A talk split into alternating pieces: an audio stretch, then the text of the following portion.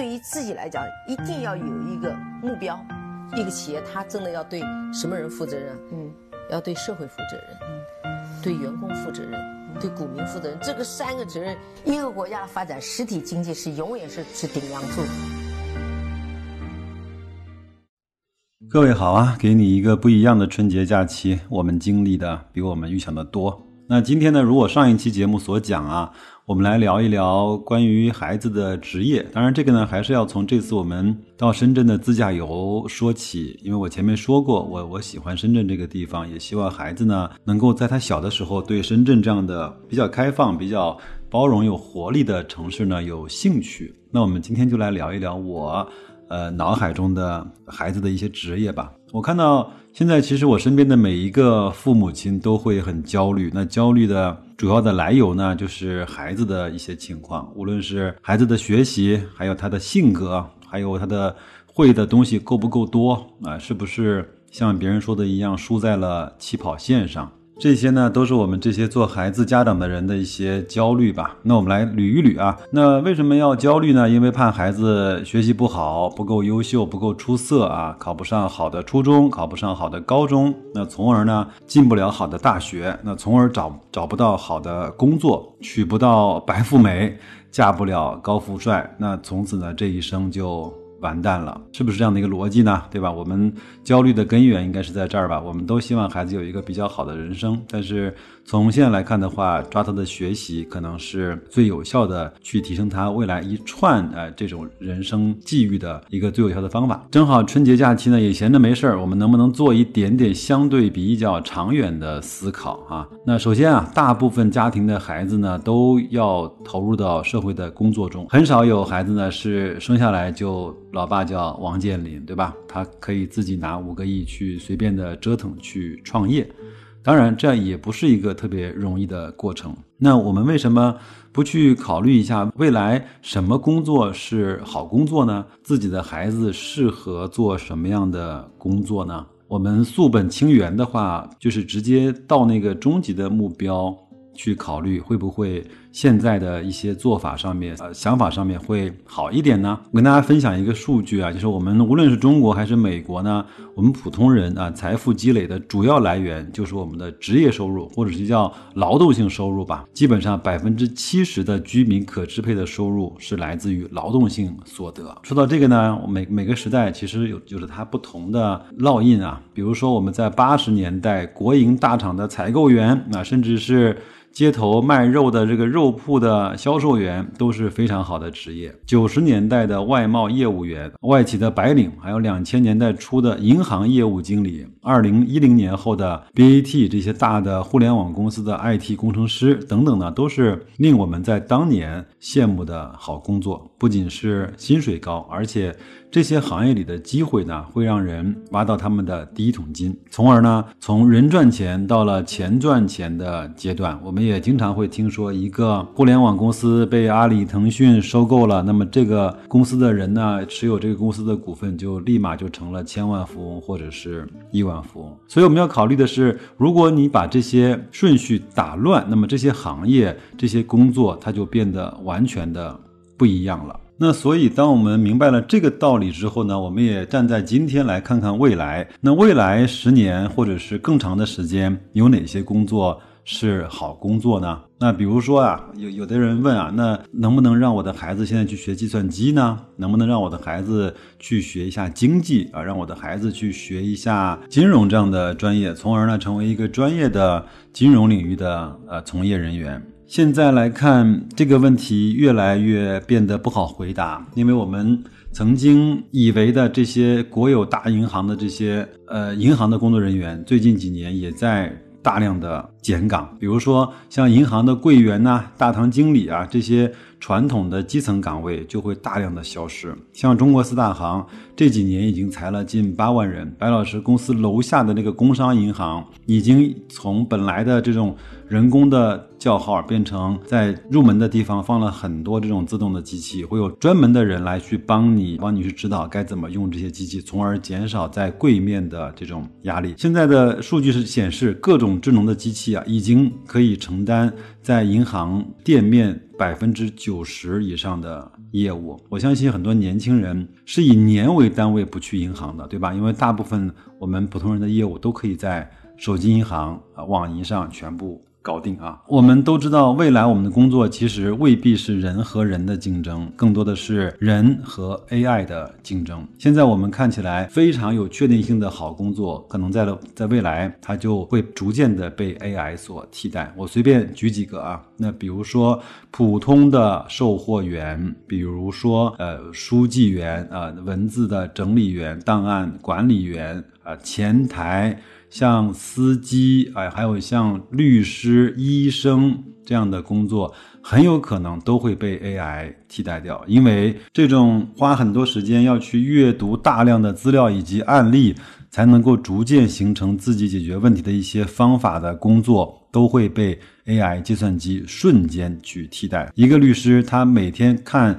十个案子已经很多了吧？一年下来也不会看三千个案子，但是这三千个案子，计算机可能只需要一分钟就全部的看完了。那所以在这方面，包括医生，他也不占什么优势。那我会在我的节目信息里呢放一幅图，这就是 AI 呢对这些行业的替代程度和可能性的一张图，比如说。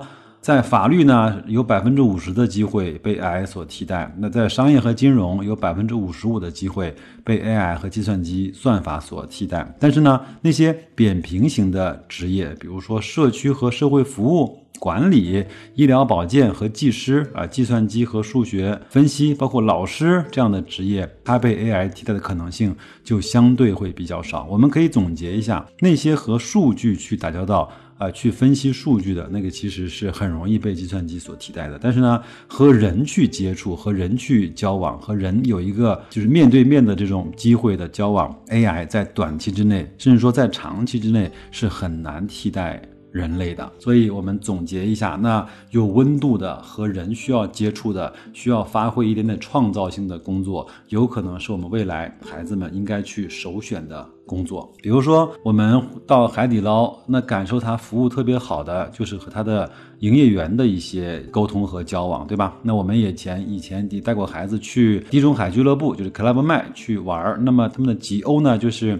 他们的营销员吧，会陪着你一起玩，跟你介绍那个场地的一些性能，甚至会陪你一起跳舞、唱歌、吃饭啊。我们对那个地方的好感，不光来自于硬件，更多的来自于这些人给我们的活生生的、有温度的一些感受啊。老师当然是一个很好的职业，因为老师不单要呃承担要教书的。职责还承担了育人的功能，他必须要这种面对面的在一起的，或者有沟通、有互动的方式，才能够起到这样的作用。还有我们的医生有可能会被 AI 大大规模的替换，但是我们的医护和护士很难被机器人和冰冷的 AI 所替换。啊，还有呢，我们可以在网上查一些地方的好吃的好玩的，但是呢，真正的地面的这种导游和陪玩啊，这种是一个非常有优势的这样的一个行业。还有呢，我们可以在网上去看一些学。打羽毛球的视频，但是你真的想打好羽毛球或者学会游泳，还需要一个老师在你旁边跟你去讲，他会根据你不同的人的性格和不同的你的体格啊和你的体能去做不同的教学的安排，这些有可能都是我们的 AI，我们的计算机它不能够被编码的，不能够被替代的。那这是我们啊，这是我的第一个想法和第一个部分，就是看看你孩子或者是你现在从事的职业。是不是特别容易被计算机和 AI 所编码的？如果不容易，恭喜你，你的工作可能会很稳定；如果可以的话，有可能你的工作很容易就被 AI 所替代掉了。第二个话题呢，就是选择在哪里去工作，其实对我们一个个体的人来说是更重要的。我们举个例子啊，一九九二年啊，北京和广西南宁呢两个普通的工薪家庭的年收入分别是七千元和六千元。北京呢，比南宁稍微多了一千块钱，差别其实并不大。但是转眼呢，到了二零一九年，那广西南宁的普通工薪家庭年收入变成了十万元，涨幅还是很大的。但是北京的普通的工薪家庭年收入变成了二十万元，这已经拉出了一倍的距离。更不要说北京的房价已经和南宁差了四到五倍了。这就是一个城市的选择和一个城市的发展。对一个普通家庭的影响。还有呢，我们我想说的是，城市的选择对个人的财富的影响非常的巨大，因为财富呢的要素因城而异，那财富的创造也就因城而异。所以，选择一个好的城市，选择一个好适合的城市，就是选择和自己的人力资本最匹配，能够激发更大财富创造能力的位置。我的意思不是说一定要去那些大城市。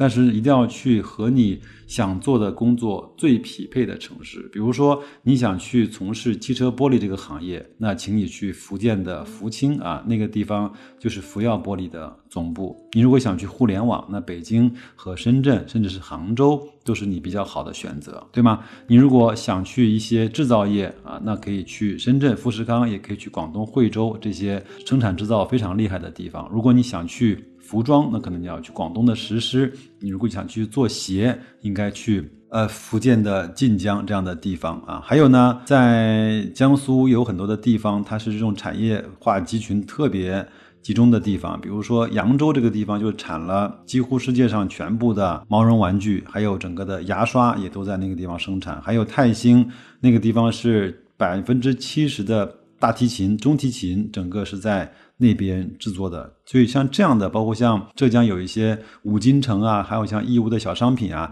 它的集聚效应非常强。那你是一个这样方面的人才，你在那个地方会如鱼得水的。那我们再来说一说，是不是大城市就一定比小城市好？那小城市有没有什么样的优势啊？那我们也前面也看过一些这样的新闻和报道啊，像北京啊、上海啊这样大大城市，一个是在限制人口流入啊，像北京，包括像上海的，已经。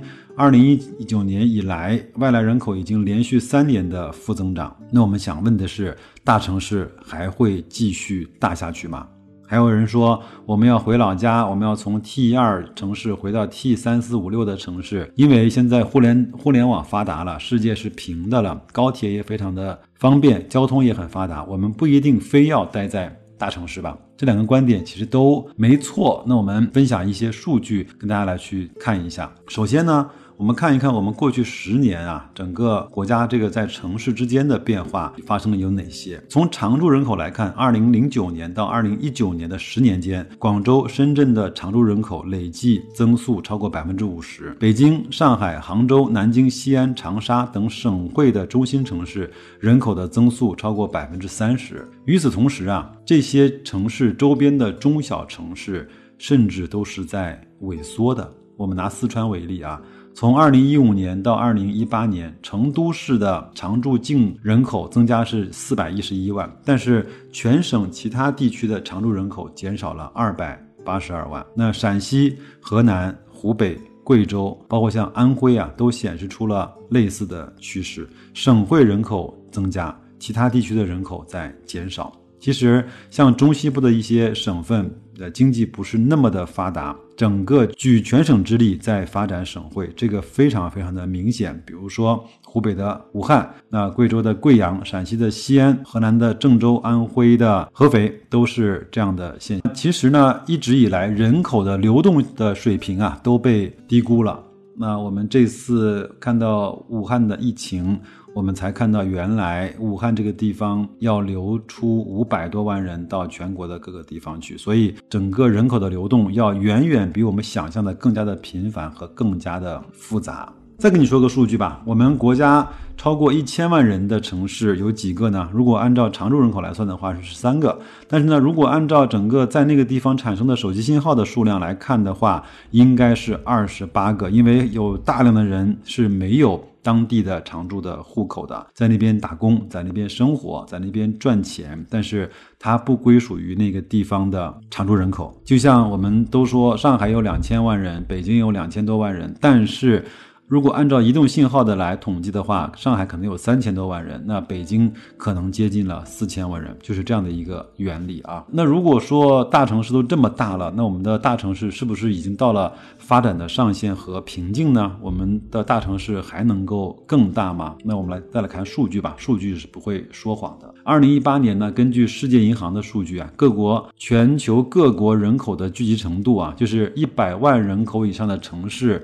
的人口占全国人口的比例，那美国呢是百分之四十六，日本呢是百分之六十五，澳大利亚是百分之六十一，中国呢仅仅是百分之二十八，和伊拉克、委内瑞拉这样的城市差不多。到了二零一九年呢，中国常住人口最多的前三十大的城市人口数量也只占全国人口的百分之。二十五，这个水平呢是远远低于发达国家的水平的。那就是说，我们的大城市还不够大，我们的人口聚集还不够的明显。那我不知道，我说完这些数据之后，各位对大城市的发展会有一个什么样的看法？说白了呢，就是我们中国人口的聚集程度还是很低的啊啊！再来看一看大城市的有一些呃，就是优势啊。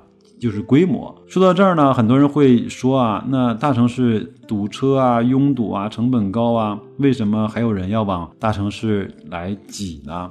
因为从经济学来看啊，有一个特别有意思的发现，就是越是大城市的单位的能耗，比如说人均占有加油站、人均电线、人均网络线之类的能源的。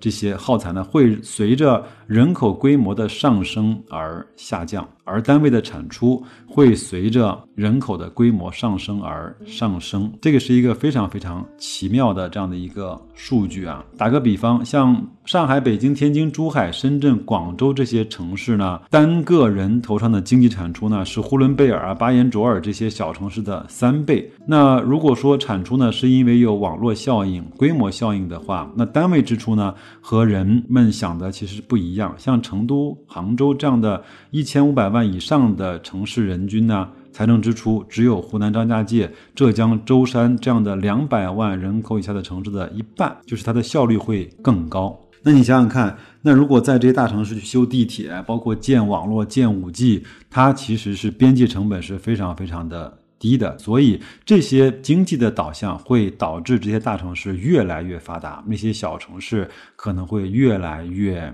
我不能讲衰败，可能会越来越平淡。所以我们想一想啊，如果把一个人做一样的事情放在北京和放在呼伦贝尔，那产出呢？北京是后者的三倍，那支出呢？呼伦贝尔是北京的两倍。那这样的话，两者相比，你做一样的事情，财富的增量就有六倍的差距。所以，我们经常说，我们真的可以不要把自己呢太当回事儿，因为归根结底，人是环境的产物。一个人之所以牛呢，很大的程度是选择的平台比较牛。选择比天赋更加的重要。这句话不仅我知道，包括像德云社的郭德纲也经常说：“你在德云社，你就是个名角儿，你就是个腕儿；但是你离开了德云社，你什么也不是。”这句话说的未免有一些绝对，但是这个道理确实是这个道理。不知不觉，这个话题呢，我们又聊了二十多分钟。因为这个话题聊起来可以聊很长很长的时间，可以聊三天三夜。那我也不往外再延伸了，我帮大家去总结一下。其实也是总结给我自己的。第一个呢，我们孩子的优势是什么？那你现在准备培训孩子考试的技能，还是提升他学习的能力？我的两个原则是对我的孩子呢，给他一个健康的体格和健全的人格。当然，这两条只是基础中的基础。我们都知道，促进一个人发展的是他的优势啊，阻碍一个人发展的是他的短板。那我们对孩子的优势和劣势真的那么的清楚吗？我们为此做了哪些事情努力和准备？第二呢，有哪些职业是未来更好的选择？我们要去积极的去面对。哪些职业呢，注定要没落？我们要绕道而行。另外，更重要的是，我们如何把这些道理现在就告诉孩子们？